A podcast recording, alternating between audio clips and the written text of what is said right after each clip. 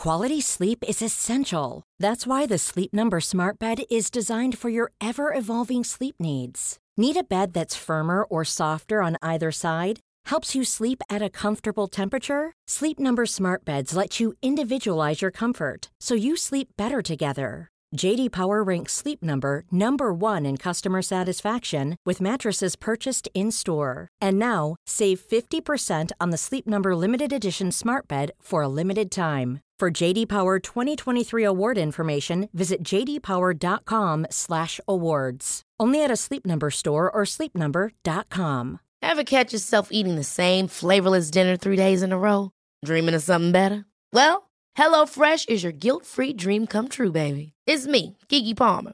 Let's wake up those taste buds with hot, juicy pecan-crusted chicken or garlic butter shrimp scampi. Mm. Hello Fresh. Stop dreaming of all the delicious possibilities and dig in at HelloFresh.com. Let's get this dinner party started. Many of us have those stubborn pounds that seem impossible to lose, no matter how good we eat or how hard we work out. My solution is PlushCare.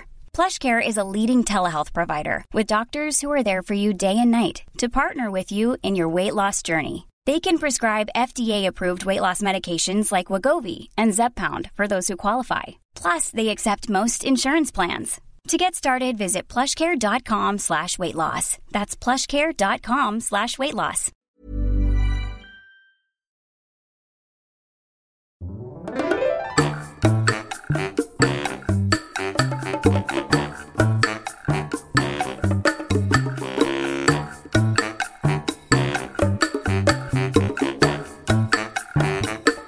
Hola, ¿qué tal? Esto es How to Spanish Podcast. Yo soy David. Y yo soy Ana. En este episodio te vamos a contar de una artista mexicana tan famosa que no necesita más introducción que su nombre. Frida Kahlo. How to Spanish podcast is designed to help Spanish students improve their listening and vocabulary skills, and it's made possible thanks to our Patreon community. By joining the community, you can access the vocabulary guide and interactive transcript, bonus episodes, and monthly activities to practice your Spanish. If you would like to join the experience, go to patreon.com slash howtospanishpodcast. Muchas gracias y bienvenidos a nuestros nuevos patrones. Jerry, Sean, Laura, Jonathan, Huberto, Jessica, Johnny, Caitlin, Sarah, Ivo, TA, Kayday. Michelle. Vamos cerrando este mes de septiembre, como hemos estado diciendo en estos últimos episodios, con alguien súper mexicano. Y no es porque sea un charro o algo así, pero porque representa muy bien la cultura mexicana en el extranjero. Vamos a desarrollar un poquito y hablar sobre justamente por qué eh, es tan popular fuera de México y México también pero pensamos, justamente cuando estábamos eh, preparando el episodio de hace unas semanas de mexicanos famosos, que Frida tenía que estar en esa lista y nos dimos cuenta que pues Frida daba para un episodio completo. Es por eso que decidimos un solo episodio para Frida. Esperemos que les guste mucho como a nosotros nos ha gustado prepararnos para este episodio. Y sí, Frida Kahlo fue una pintora muy famosa en México, en el mundo, pero también es un personaje muy controvertido. Por muchas razones, tanto por su vida, sus creencias, pero también su arte. Hay mucha gente que piensa que Frida es como lo mejor que existe en el arte mexicano, pero también hay muchos críticos que dicen que realmente ella no debería de tener la fama que tiene y nosotros dos no somos expertos en arte, ni en política, ni nada así. Simplemente queremos compartir un poco contigo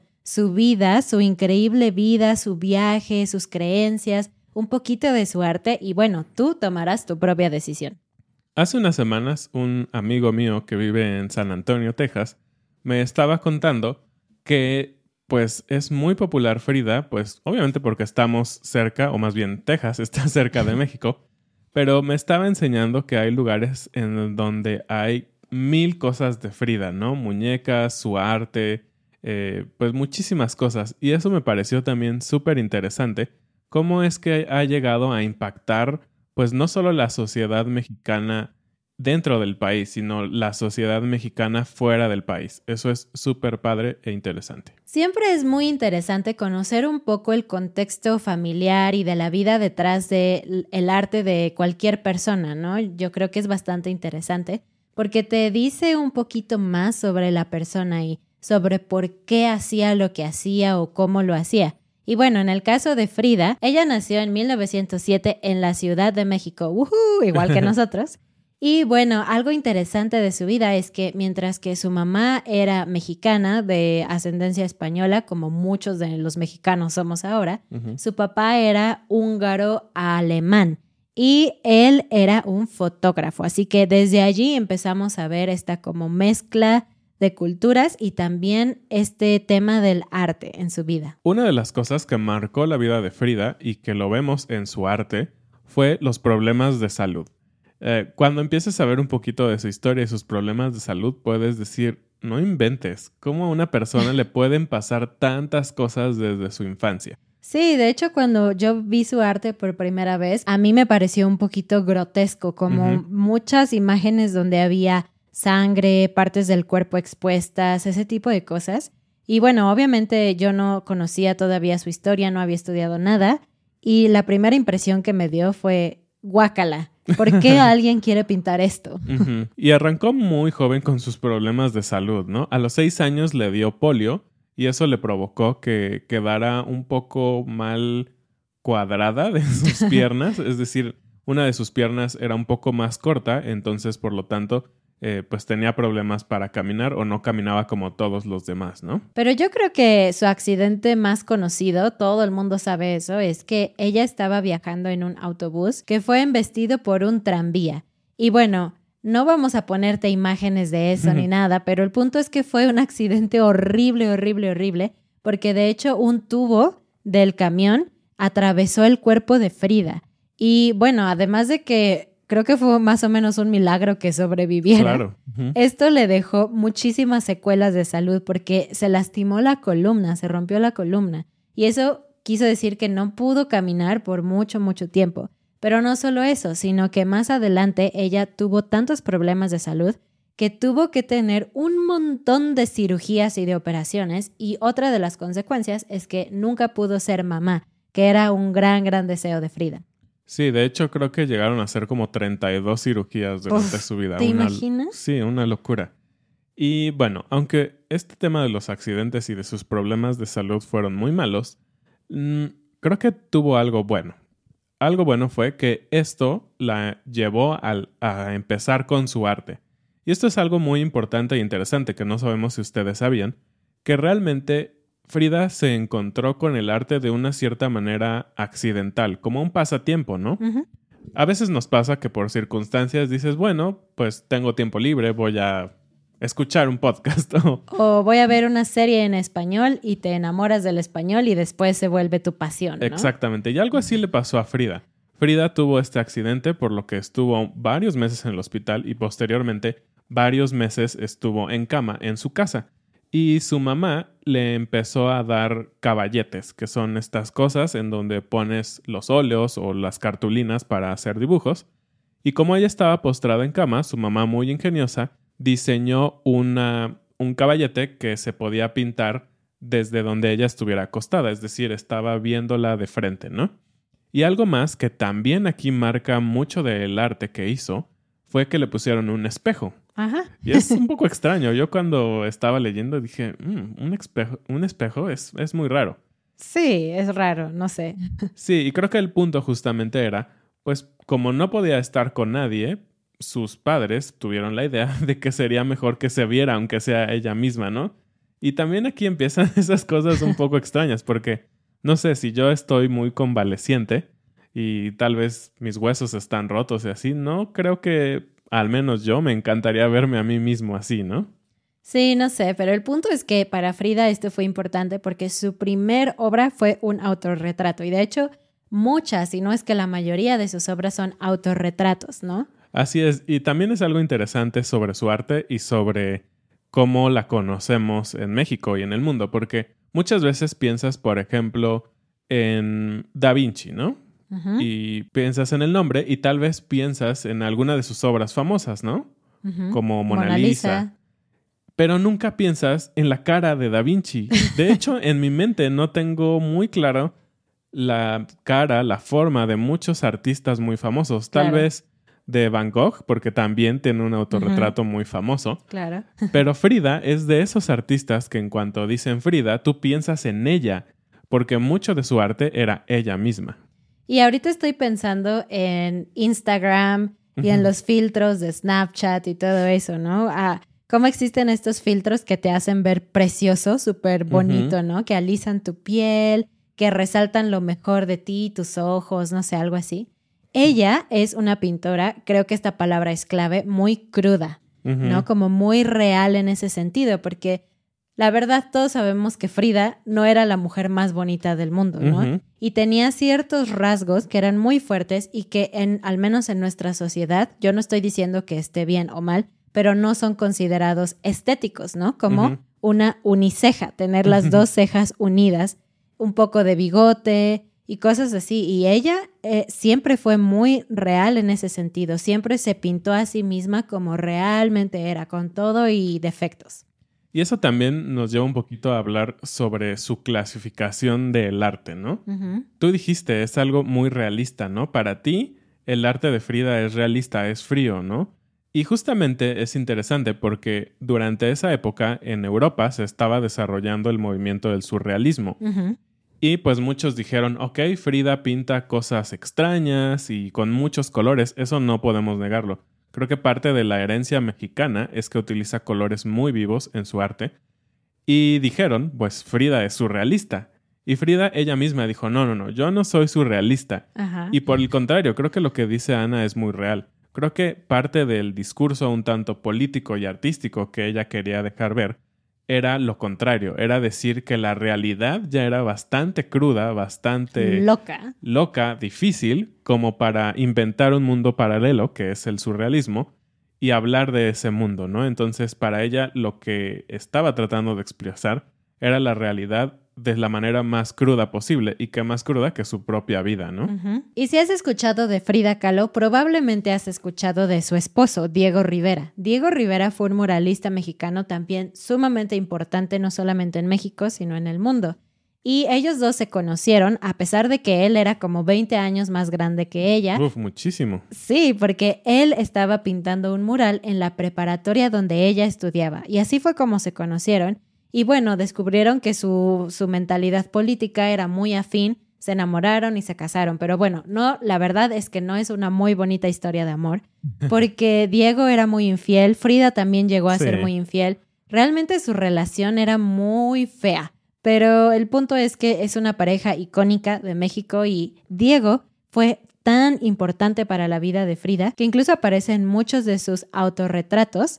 Puedes ver a Frida y aquí en su mente o en su corazón ves a Diego Rivera. Entonces, o en una mano o algo así. Sí, para ella era así su máximo en el mundo. Y hablando un poquito de lo que decía Ana al principio de sobre estas críticas sobre el arte de, de Frida y todo eso, algo que también se dice en el mundo de la crítica artística es que realmente Frida llegó a ser tan popular gracias a, Diego, ¿no? Y sé que hay muchos debates al respecto y también no somos expertos, pero solo creo que vale la pena decirlo, ¿no? Como un punto real, porque pues Diego era mucho más famoso que ella, Diego tenía ya una carrera, pues simplemente era 20 años más grande que ella. Y gracias a Diego también eh, Frida logró viajar a muchos lugares, acompañando a Diego por todas sus obras que tenía que realizar, ¿no? Entonces, simplemente lo dejamos ahí. Creo que es un punto muy interesante. Y qué difícil debe ser, ¿no? Una vida de esposos, sabemos que no les fue tan bien, pero de dos artistas muy diferentes en su género, pero sabemos que los artistas tienen ideas muy fuertes, emociones muy fuertes y todo eso, entonces debe ser, ah, debe haber sido una vida bastante loca entre ellos dos. Creo que es una pregunta interesante. Si tú nos escuchas y tú eres artista, o tu pareja es artista, nos gustaría saber cómo funciona ese asunto, porque ni David ni yo somos artistas realmente. Pero sí, me parece interesante. Una de las razones por las que yo te dije que Frida es controversial es por sus inclinaciones políticas. Ella de hecho nació, como dije, en 1907, pero ella decía que había nacido en 1910. Y mucha gente dice como, ¿por qué ella quería parecer más joven de lo que era? Bueno, es normal, mucha gente hace eso, ¿no? Dice que tiene 20 y 10 en lugar de tener de decir que tiene 30. Pero va un poquito en contra de esta ideología de, Frida, ¿no? El pensar que era por la edad, porque bien sabemos, y como tú dijiste, realmente creo que los temas estéticos y de fama y todo eso simplemente no estaban para ella en el primer lugar, pero era porque... Exacto. La, la, razón por la que sus biógrafos creen que ella decía eso es porque en 1910, ¿qué pasaba en México?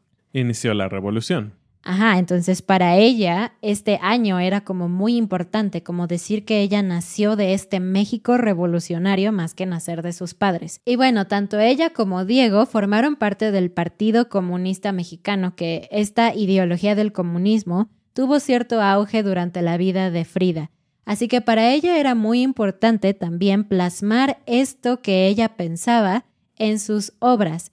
Y aquí hay un punto interesante y diferente, porque los muralistas, como su propio esposo Diego Rivera, estaban pintando temas muy nacionalistas, ¿no? Muy de la identidad de los mexicanos, de lo que México podía llegar a ser y todo esto.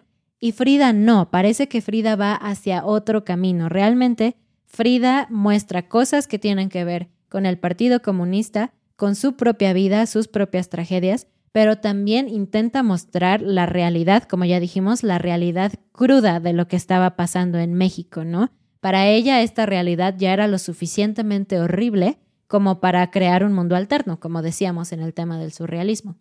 Sí, y de hecho, aunque Diego estaba pintando mucho sobre este tema del campo y del progreso y todo eso, realmente Diego pues también era muy de izquierda, ¿no? Y es muy interesante, muchos de los artistas importantes realmente eran muy de izquierda en ese momento, simplemente porque pues sí acababa de pasar la revolución y estaban viendo que en otros países como Rusia estaba creciendo esta idea de otro tipo de eh, imagen o cultura política a la que teníamos y muchos mexicanos pensaban que tal vez México debería adoptar esas políticas y nos iría mejor que volvernos una república y la democracia y todo esto. Pero bueno, el punto es que Frida dejó ver muy en claro quién era en el sentido político, ¿no? Y no solamente en su arte, porque de hecho expulsaron a su esposo Diego del partido por cuestionar en, públicamente. Pero su casa, que es una casa muy famosa, que de hecho todavía existe en Coyoacán, que se llama la Casa Azul, que era de la familia de Frida, que ahora es un museo, allí ella y su esposo recibían a sus amigos que tenían estas mismas inclinaciones políticas, allí tenían conversaciones y todo eso, pero también incluso cuando Trotsky fue expulsado, él llegó allí como un huésped. Sí, y esto es bastante interesante porque, ah, bueno, Trotsky eh, llegó siendo expulsado por Lenin, ¿no? Eh, en Rusia, porque, bueno, al final tuvieron diferencias aún entre ellos y pues se creía que si él venía a México, tal vez alguien de aquella parte rusa iba a intentar matarlo. Entonces él tuvo un poco de miedo y se hospedó con ellos y finalmente sí asesinaron a Trotsky y Frida fue uno de los personajes que pensaron que podría haberlo matado. Sí, ella fue sospechosa en su asesinato. De hecho, eh, pasó un día en la cárcel por la sospecha de asesinato. Siendo que, parte de la historia y el chisme detrás de todo esto, Frida tuvo un amorío con Trotsky, ¿no? Es bastante sabido y pues obviamente no quería matarlo, ¿no? Entonces, finalmente son todas de son todas esas cosas que involucran pues a este gran personaje y creo que de ahí crece como este aura místico sobre la figura de Frida, ¿no? Porque no solo era una artista, era pues una defensora de derechos, de de izquierda y todo esto y que tuvo que ver con temas políticos reales e importantes de Rusia, ¿no? Algo también súper padre de la vida de Frida fue que a pesar de que tuvo estos grandes problemas de salud durante pues prácticamente toda su vida, ella logró viajar a muchas partes del mundo y esto fue gracias a Diego, principalmente. Eh, primero fueron a California y a Nueva York y a Detroit porque ahí tenían diversas encomiendas que le habían solicitado pues obras de arte y todo esto. Algo muy interesante y parte de estas cosas curiosas y también que tienen que ver con la política es que a Diego Rivera le habían encargado un mural en Nueva York una familia muy famosa, los Rockefeller. Oh.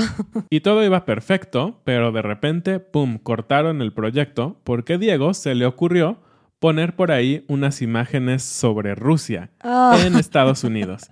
Entonces fue muy chistoso que pues bueno, tuvieron que terminar por temas políticos, pero durante todo este tiempo Frida iba mostrando su arte en estas ciudades y de hecho en Nueva York vendió todas sus obras a diferentes personas y también lo hizo así en California y en otras ciudades. Como ya decíamos, esta vida entre Frida y Diego fue muy inestable, ¿no? Entonces había tiempos en que vivían juntos, tiempos que no vivían juntos, pero Frida se acostumbró, digamos, a esta vida, pues un poco de los viajes y eso, y en uno de esos momentos ella viajó a París sola. Y algo también súper padre que quizá no conocías, en París ella eh, pues también mostró su arte y siguió pintando y todo eso, y en una de sus exposiciones conoció a nada más y nada menos que Pablo Picasso, mm. este gran personaje del cubismo español, pues simplemente no había algún tema también con el idioma, y se hicieron amigos. Entonces es bastante padre e interesante que ella y Picasso, que no compartían, digamos, el mismo tipo de arte, simplemente eran artistas, y hablaban español, fueron amigos. Actualmente hay obras de Frida Kahlo en muchas partes del mundo. Es realmente genial para nosotros que alguien de México pueda llegar a tantos países, ¿no? Independientemente de si pensamos que su arte es precioso o no lo es, el punto es que ella pudo llevar su arte a muchas partes y eso me parece genial. Pero queremos hablar contigo al menos de una pintura que es como muy famosa y muy conocida, seguramente la has visto. El nombre de esta pintura es Las dos Fridas, entonces si estás viendo el video puedes verla, si no te invito a que rápido la busques en Google, es muy famosa, seguramente la conoces. Y a ver David, tú que la estás viendo en nuestras pantallas ahora mismo, me gustaría que nos ayudes, que nos describas qué ves, qué hay en esta pintura. Bueno, pues justamente hay dos Fridas, ¿no? Para empezar, creo que el título es bastante explícito. Y pues bueno, en una de las Fridas, bueno, ambas están sentadas y ambas están tomadas de la mano. Del lado izquierdo eh, podemos ver a una Frida en un vestido blanco y del lado derecho estamos viendo a una Frida en un vestido, bueno, en una blusa azul con amarillo y una falda verde. Y si puedes ver un poco el, el, arte en general de la ropa, es bastante claro que la, la blanca es una ropa europea. Y la derecha es una ropa indígena, ¿no? O de origen, digamos, más mexicano. Entonces, estas dos Fridas tienen el corazón expuesto y una de ellas, la del lado eh, izquierdo, que es la de blanco, tiene eh, una vena saliendo del corazón con un utensilio de medicina, ¿no? Como cortándolo. Y ese es lo que tiene en su mano. Y por otro lado, la otra Frida en su mano tiene una pequeña imagen que es, yo no sabía porque no, no lo alcanzaba a distinguir, pero es un Diego, es Diego Rivera en chiquito, una foto. Entonces, esta, esta historia de las dos Fridas, hay varias cosas que se creen sobre, sobre lo que representan. Y una de las que más se cree es que una de las Fridas es la Frida de origen europeo, ¿no? Y por eso tiene sangre y corazón. Lo que ella dice, pues parte de mí es una herencia europea, en mi sangre está esto. Y por otra parte, tiene la herencia mexicana, ¿no? La de su mamá. ¿Y por qué sus corazones están de fuera? Porque digamos que pone todo su sentimiento en ambas partes, digamos, de su, de su origen. Y justamente la mano que está tomando la imagen de Diego tiene una vena que también va a su corazón.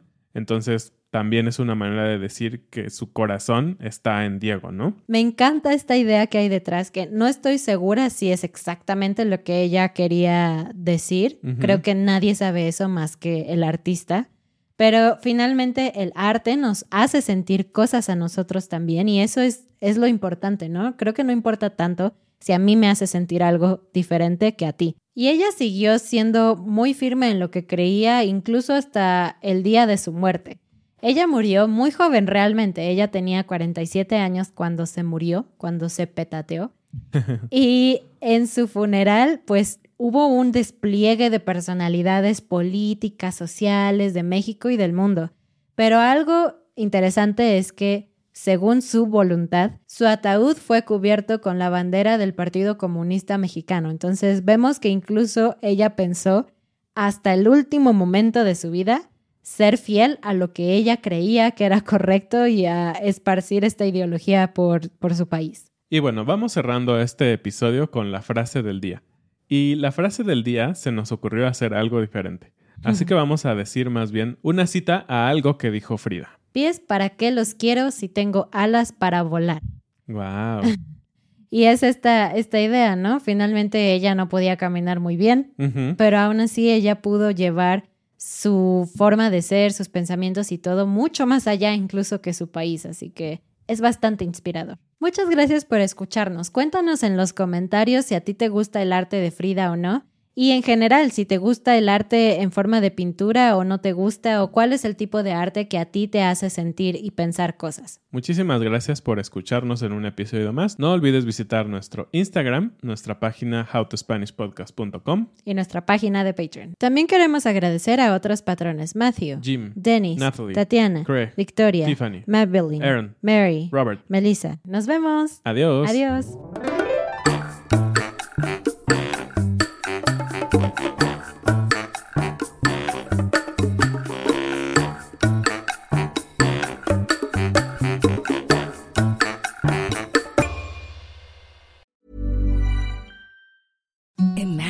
Softest sheets you've ever felt. Now imagine them getting even softer over time. That's what you'll feel with Bowl and Branch's organic cotton sheets. In a recent customer survey, 96% replied that Bowl and Branch sheets get softer with every wash. Start getting your best night's sleep in these sheets that get softer and softer for years to come. Try their sheets with a 30-night guarantee. Plus, get 15% off your first order at bowlandbranch.com. Code BUTTERY. Exclusions apply. See site for details.